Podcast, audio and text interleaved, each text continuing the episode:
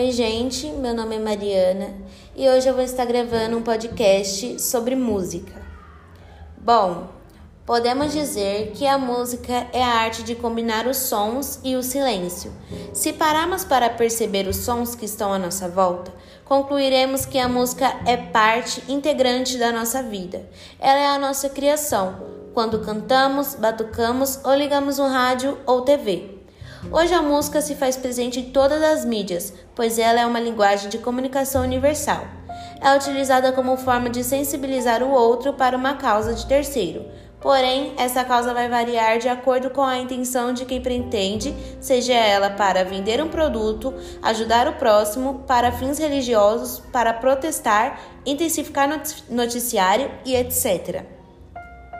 A música existe e sempre existiu como produção cultural pois, de acordo com os estudos científicos, desde que o ser humano começou a se organizar em tribos primitivas pela África, a música era parte integrante do cotidiano dessas pessoas.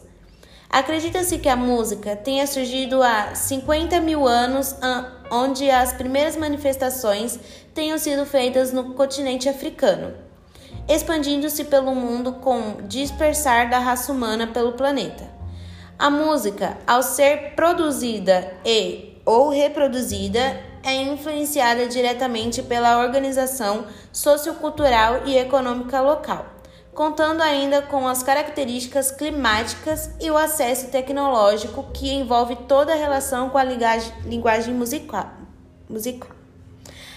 A música possui a capacidade estética de traduzir os sentimentos, atitudes e valores culturais de um povo ou nação a música é uma linguagem local e global. Na pré-história, o ser humano já produzia uma forma de música que lhe era essencial, pois sua produção cultural, constituída de utensílios para serem utilizados no dia a dia, não lhe bastava. Era na arte que o ser humano encontrava campo fértil para projetar seus desejos, medos e outras sensações que fugiam à razão. Diferentes fontes arqueológicas em pinturas, gravuras e esculturas apresentam imagens de músicos, instrumentos e dançarinos em ação. No entanto, não é conhecida a forma como esses instrumentos musicais eram produzidos. Das gravações civilizações do mundo antigo, foram encontrados vestígios da existência de instrumentos musicais em diferentes formas de documentos. Os sumérios, que tiveram o auge de sua cultura na Bácia, Mesopotâmia, há milhares de anos antes de Cristo, utilizavam em sua liturgia hinos e cantos salmodiados, influenciando as culturas babilônica, caldeia e judaica, que mais tarde se instalaram naquela região. A cultura egípcia, por volta de 4 mil anos antes de Cristo, alcançou um nível elevado de expressão musical, pois era um território que preservava a agricultura e este costume levava a cerimônias religiosas, onde as pessoas batiam espécies de discos e paus uns contra os outros.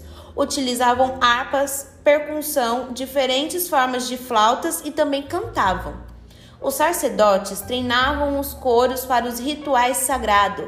Nos grandes templos era costume militar a utilização de trompetes e trombones nas solenidades oficiais. Na Ásia, há 3 mil anos antes de Cristo, a música se desenvolvia com expressividade nas culturas chinesas e indiana os chineses acreditavam no poder mágico da música como um espelho fiel da ordem universal. A cítara era o instrumento mais utilizado pelos músicos chineses. Este era formado por um conjunto de flautas e percussão. A música chinesa utilizava uma escala pentatônica, cinco sons. Já na Índia, por volta de 800 anos antes de Cristo, a música era considerada extremamente vital possuíam uma música sistematizada em tons e semitons, onde utilizavam notas musicais cujo sistema denominava-se ragas, que o permitiam o músico utilizar uma nota e exigia que omitisse, omitisse outra.